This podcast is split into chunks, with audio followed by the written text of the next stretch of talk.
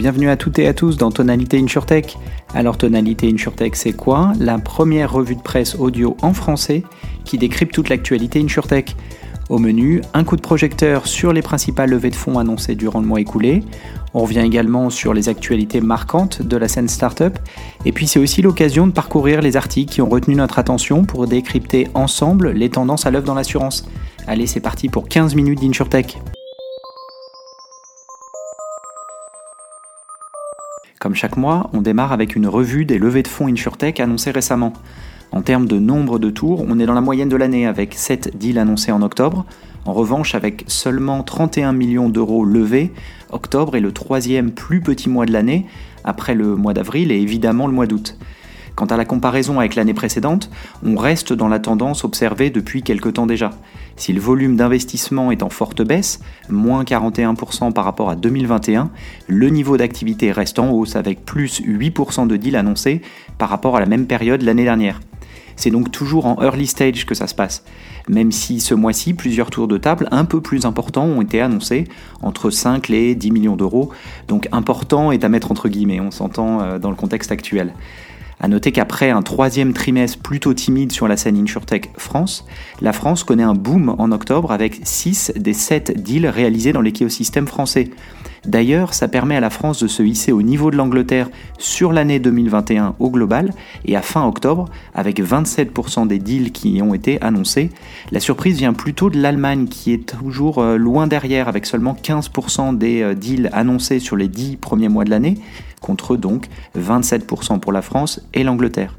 Il est intéressant aussi de souligner la diversité des modèles adoptés par ces différentes startups en France, si l'assurance embarquée y tenait une bonne place avec Tulip, Evi et NIT, on va y revenir, Cantev, qui lève 10 millions d'euros, offre une technologie permettant aux assureurs santé, surtout aux États-Unis et en Asie si on en croit leur communiqué de presse, d'analyser et optimiser les flux de remboursement des soins. Lola Health, quant à elle, se positionne sur l'assurance santé comme courtier, en proposant une approche d'écosystème de services, notamment centrée autour de la santé féminine, mais pas que. Enfin, Olino se positionne sur l'assurance TPE-PME avec une approche d'assurance embarquée pour permettre à tous les services aux entreprises, par exemple les néobanques, les services de comptabilité, services de paye, etc., d'ajouter de l'assurance à leur offre. Disclaimer d'ailleurs, nous sommes l'un des investisseurs d'Olino, qui est pour nous l'un des rares exemples d'assurance embarquée appliquée aux lignes commerciales en Europe. La fin de l'année s'annonce donc passionnante. Est-ce que les startups les plus matures vont enfin faire leur retour sur le marché de levée de fonds? On a en tête que seules deux des huit licornes européennes ont annoncé une levée de fonds cette année, WeFox et Alan. Va-t-on voir une accélération des défaillances pour les acteurs n'ayant pas réussi à atteindre l'équilibre et ou à se faire financer?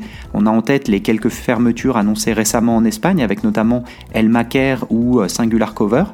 Bref, pour être sûr de ne pas manquer tous les chiffres et tendances, pensez à vous abonner à ce podcast pour être notifié lors du prochain épisode.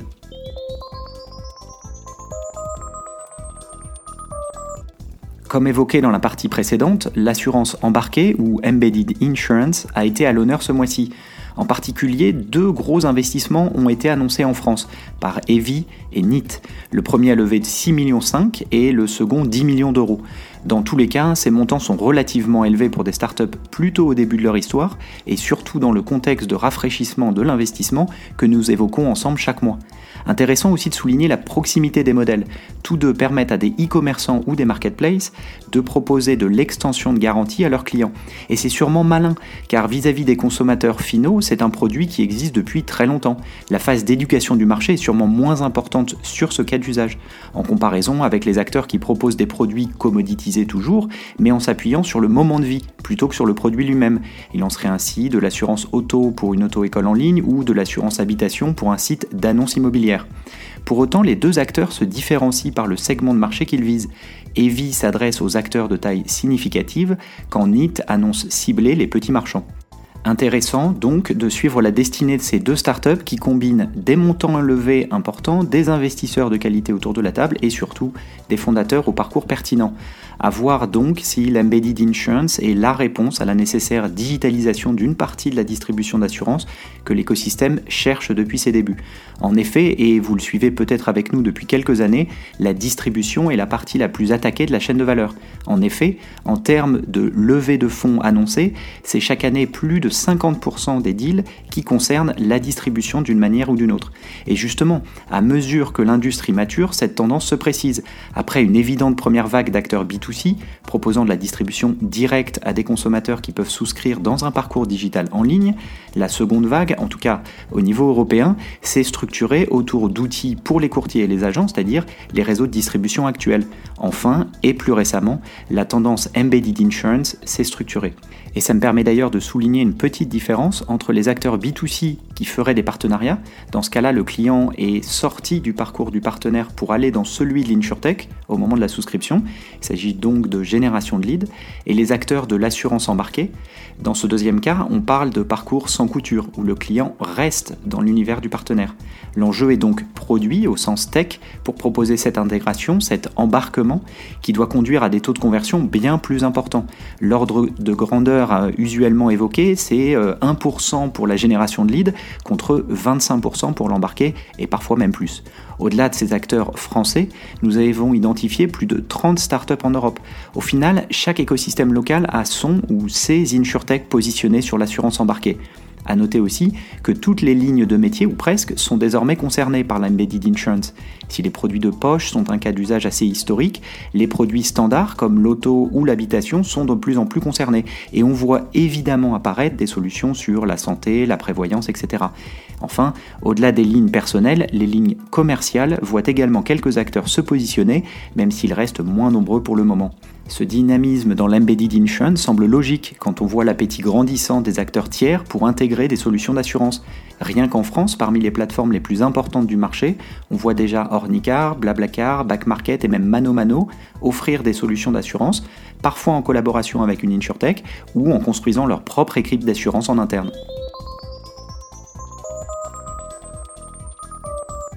Il y a quelques semaines, Alliance X, le véhicule d'investissement InsurTech d'Alliance, annonçait le rachat de SimpleSurance, startup historique de la scène allemande. On revient donc sur l'histoire de SimpleSurance. Créée en 2012, la start-up basée à Berlin se donne pour mission de digitaliser la distribution d'assurance. Sans surprise, eu égard aux différentes vagues InsurTech évoquées dans la rubrique précédente, SimpleSurance offre un parcours de souscription en ligne aux clients qu'elle attire en direct, dans un positionnement B2C relativement classique pour l'époque. Mais dès ses débuts, et bien avant que le terme Embedded Insurance ne devienne un buzzword, elle offre aux e-commerçants d'intégrer des solutions d'assurance dans leur parcours de vente. D'ailleurs, si vous regardez attentivement son logo, ce positionnement saute aux yeux.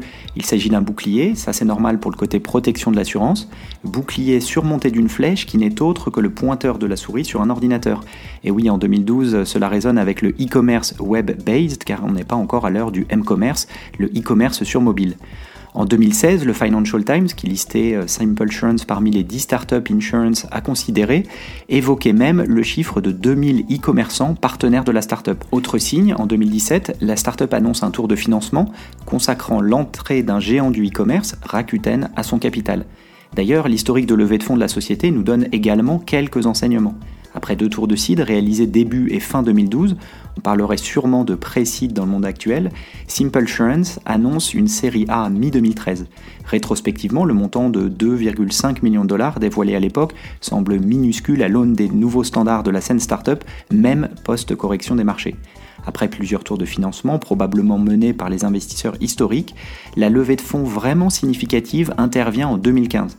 Si le montant paraît encore limité, avec 8 millions de dollars, il signe l'entrée d'un fonds de VC, Route 66, et surtout d'un assureur présenté comme faisant partie du Fortune 500, dont le nom n'est pas divulgué. En 2017, c'est donc l'entrée de Rakuten à l'occasion d'un tour assez important de quasiment 13 millions de dollars. Début 2018, Alliance X prend la tête d'un nouveau tour de 24 millions de dollars, avec l'entrée du fonds VC Drake Star. Au-delà de cette euh, étape qui consacre officiellement l'arrivée d'Alliance dans la startup, en creusant, certains articles font référence à un investissement de l'assureur allemand dès la mi-2016, ce qui est confirmé par un poste médium de l'équipe RP d'Alliance X à l'occasion du rachat de la startup. Toujours en 2018, un nouveau tour de financement intervient et voit l'entrée du financier Odo et d'un nouvel industriel, l'assureur Tokyo Marine. Enfin, en décembre 2020, Simple Assurance annonce une note convertible reçue d'Alliance X pour 15 millions d'euros. Au global, Simple Assurance aura donc levé près de 80 millions de dollars depuis son lancement. Par comparaison avec deux autres insurtech allemandes, également centrées sur la distribution malgré des positionnements différents, GetSafe, lancé en 2015, a levé plus de 110 millions d'euros et Clark, lancé la même année, a levé plus de 130 millions de dollars. Du côté business, la société revendique être présente dans 32 pays pour son activité embedded, dont le Japon est le seul pays hors Europe, et on comprend pourquoi en se rappelant que Tokyo Marine a investi dans la société. Le site internet précise également le nombre de 2500 partenaires, mettant en avant trois témoignages clients Rakuten, ce qui a du sens étant donné l'investissement de ce dernier dans Simple Assurance, Kaufland, une chaîne de supermarchés en Allemagne, et OnePlus, le fabricant chinois de smartphones. Au-delà, on se souvient du partenariat annoncé avec N26, la néobanque allemande, en avril 2021. Le projet initial, disponible au départ en Allemagne, proposait une assurance smartphone aux clients de N26 dans un modèle de banque assurance relativement classique, même si le produit l'est moins. Intéressant de voir aussi 9 pays listés concernant son activité B2C, qui semble donc par comparaison marginale. Enfin, la société employait une grosse centaine de personnes au moment de son rachat, chiffre relativement stable sur les deux dernières années si on en croit LinkedIn. Si le rachat est enthousiasmant pour toute l'industrie InsurTech, il est à rappeler que l'engagement d'Allianz dans la startup ne date pas d'hier. Et ça peut même laisser penser que dans le contexte actuel, avec des levées de fonds particulièrement difficiles pour les startups les plus matures, le rapprochement avec un industriel qui plus est massivement au capital était la seule solution pour poursuivre l'aventure. Dans tous les cas, cela consacre l'opportunité pour les startups ayant développé un actif technologique d'attirer l'attention des grandes entreprises qui au final ont besoin de solutions tech pour digitaliser leurs activités. Et même si on ne connaît pas les détails de l'opération, notamment du point de vue financier, il va être intéressant de voir si de telles acquisitions ont également lieu dans le domaine B2C, ou si le deal a justement été rendu possible par l'actif technologique que Simple Insurance avait su développer. C'est la fin de cet épisode, merci pour votre écoute. Si le contenu vous a plu, n'hésitez pas à le partager autour de vous, auprès de vos collègues. Puis ravi d'échanger ensemble, vous pouvez facilement me retrouver sur les réseaux sociaux, Twitter, LinkedIn. Et évidemment, je vous donne rendez-vous pour le prochain numéro de Tonalité InsurTech. A bientôt